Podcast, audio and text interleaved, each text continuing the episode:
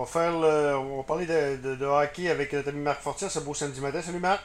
Salut Danny. Marc, évidemment, écoute, le, tout le Québec, puis ça fait du bien. On en a parlé la semaine passée, encore une fois, euh, pour le moral des gens après cette euh, après cette, euh, ce COVID-là et qui, qui, est encore là. Par contre, ça fait du bien de voir le Canadien être en demi-finale.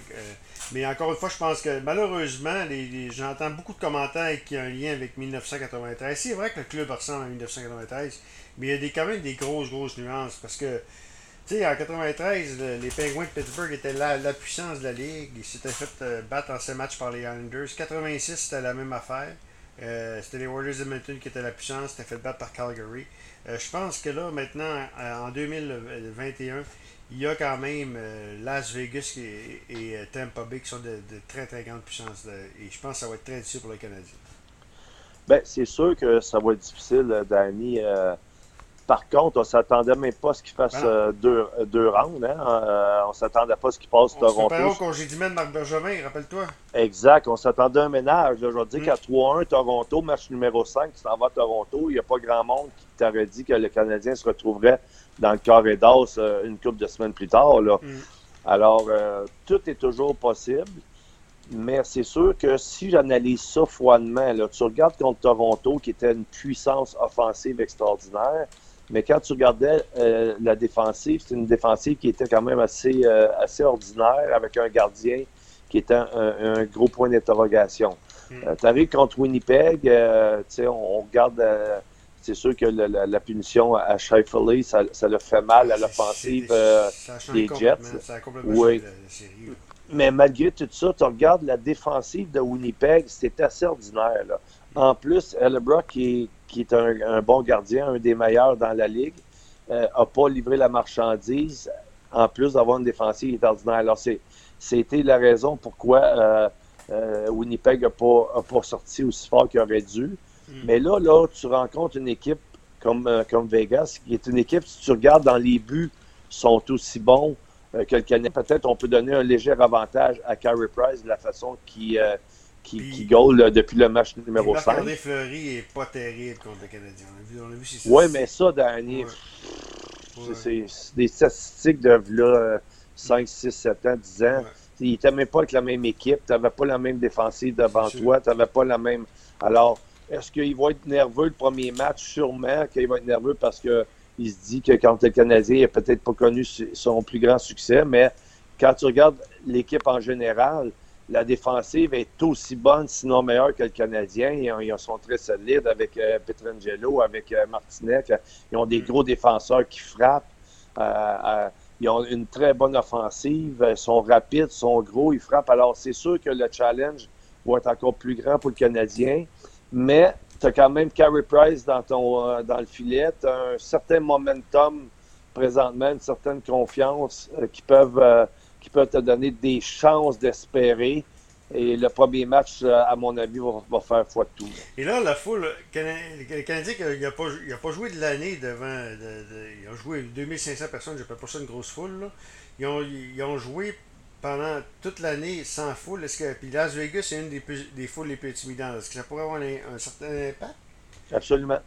Absolument, hein? parce que oui, tu, le ressens, là, cette vibration-là, cette atmosphère-là. Euh, à Vegas, comme tu dis, là, c'est pas une game d'hockey, c'est un cirque là, quand, quand tu arrives là. J'ai eu la chance d'y aller l'année passée un match. Ah oui? OK. Oui. Puis euh, c'est extraordinaire. Là, euh, tout l'avant-match, les festivités à l'extérieur, les festivités à l'intérieur avec, avec l'animation dans la foule, avec le bruit. c'est c'est sûr et certain que euh, c'est un sixième joueur sur la glace pour, euh, pour l'équipe locale. Et puis, euh, déjà là, là ils ont une très bonne équipe. L'appui de la foule va sûrement motiver à Vegas un peu plus. OK, OK. Non, j'ai hâte de voir. J'ai vraiment hâte de voir qu'est-ce que. Parce que. Puis moi, je suis tellement content. C'est pourquoi je suis tellement content? C'est parce que ça va. Les gens, il y a du monde. C'est sûr que c'est politique, là, ce que je dis là. Mais les gens vont vont se poser des questions, vont se poser des questions. Ici au Québec, euh, le, monde, il n'y a, pas de masque. À Vegas, il n'y a pas de masque. C'est comme avant en 2019. Là. J'ai hâte de voir ce que c'est. Mais je pense qu'à quelque part, du, côté du gouvernement, euh, on, va quand même, euh, je pense, on, va monter ça. Es-tu d'accord avec moi? On va monter ça au moins 10 000. Je m'attends à ça, moi. Je ne sais pas, parce que. Mais ça va. On, est, on est tellement, notre gouvernement a tellement été prudent là, dans la situation euh, actuelle que là, si tu commences à faire ça, là, ça va devenir un enjeu politique plus ah, que sanitaire. Là. Ben oui. Ça l'est déjà. Alors là, là ça, va mettre peut-être le gouvernement dans, l'embarras de dire OK, partout ailleurs, euh, tu, continues à avoir des, euh, des restrictions qui sont encore assez sévères, mais là, tu arrives avec les millionnaires du sport, puis là, eux autres, tu vas ouvrir les valves, tu vas, tu vas permettre à 10 000 personnes de rentrer. Alors, ça risque de faire un conflit, mais c'est eux qui sont mis dans cette situation-là. Là. Moi, je pense que ce serait possible de rentrer plus de monde au Centre Bell en étant prudent mais comme je te dis, Danny, on était probablement l'endroit le, plus prudent euh, au monde entier pendant la pandémie. Alors, c'est pour ça qu'on a des doutes sur, euh, sur les décisions qui vont être prises. Ah, j'ai bien hâte de voir. Bien hâte de... Hey, Canadien de mémoire, là, euh, Marc, tu te rappelles-tu tu te rappelles-tu de, d'un trio qui est pesant, qui dérange l'adversaire comme celui de Perry, Stall et Armia?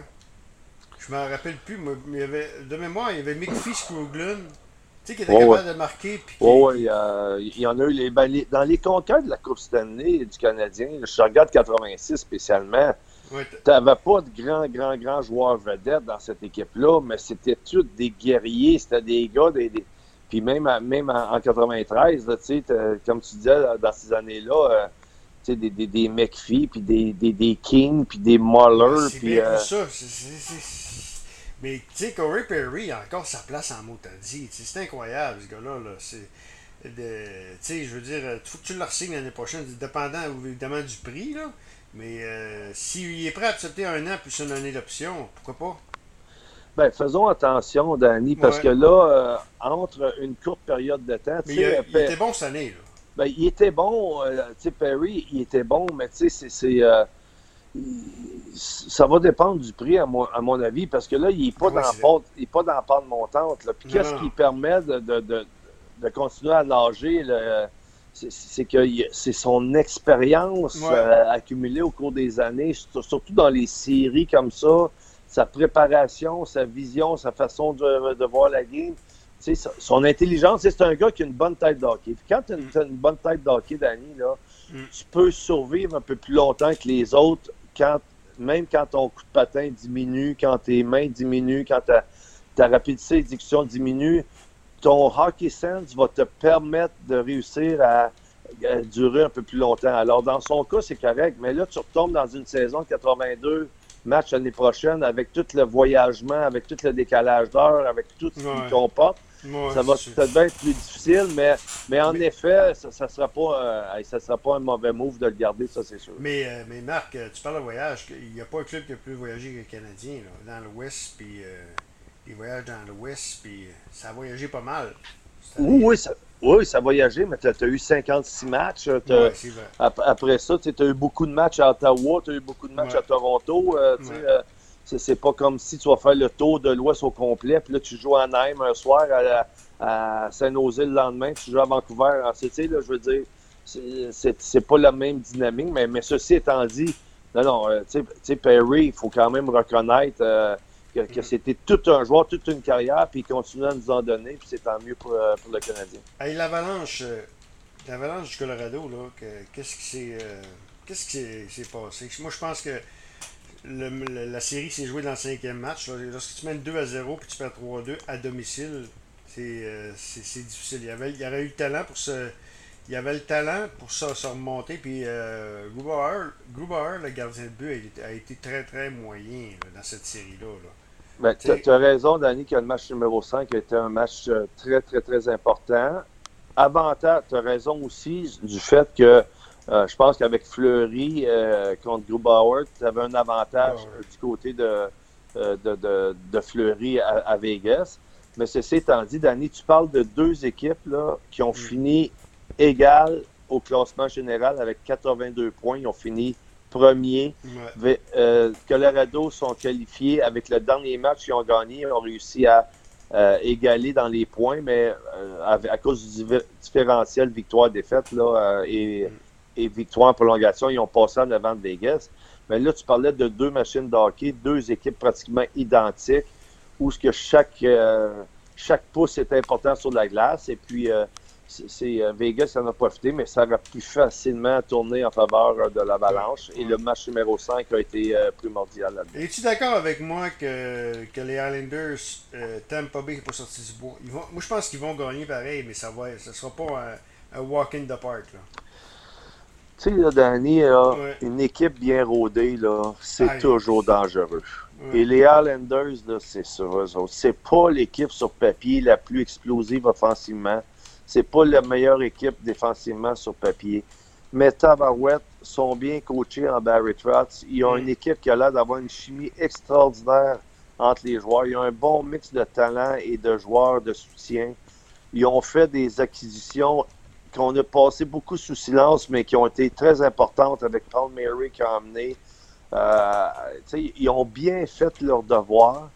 Et c'est une équipe qui va être difficile à battre. Une équipe, une équipe d'année, c'est beaucoup plus difficile à battre que 20 joueurs. Mm. Alors, mais rendu là, Tampa Bay, c'est sûr que tu peux pas les négliger parce qu'ils ont quand même gagné la Coupe Stanley. Ils ont une équipe bourrée de talent. Ils ont l'expérience des séries. Alors, euh, ça va être une très bonne série. Oui, on favorise le Lightning, mais je vais dire une chose, les Islanders sont pas loin. Oui, effectivement. Dernier point, je vais te parler. Les, euh, on a, cette semaine, on a, on a dévoilé le nom euh, de l'équipe de la East Coast à Trois-Rivières. Les Lions de Trois-Rivières vont s'appeler, moi, premièrement, au départ, j'aime pas ça. Je vais le dire à Mark Wigman. D'ailleurs, moi, pour moi, les Draveurs, c'est. Trois-Rivières, c'est les Draveurs. C'est comme les Saguenayens, c'est comme Chicoutimi, Saguenayens. C'est la même affaire. Mais bref, soit dit en passant, crois-tu que ça va marcher à Trois-Rivières? C'est drôle, mais moi, j'y crois. Oui, c'est un, un bassin qui était. Si tu me disais qu'à Trois-Rivières, il, y avait, il aurait ramené, admettons, euh, le junior majeur, là, je t'aurais dit peut-être que ça va être plus difficile dans un dans une petite région où ce que tu as Shawinigan et Trois-Rivières qui se partagent les fans. Ça aurait peut-être amené une dynamique qui aurait été plus difficile. Mais dans un produit qui est complètement différent, hmm. où on va probablement avoir beaucoup de Québécois qui vont venir jouer avec cette équipe-là.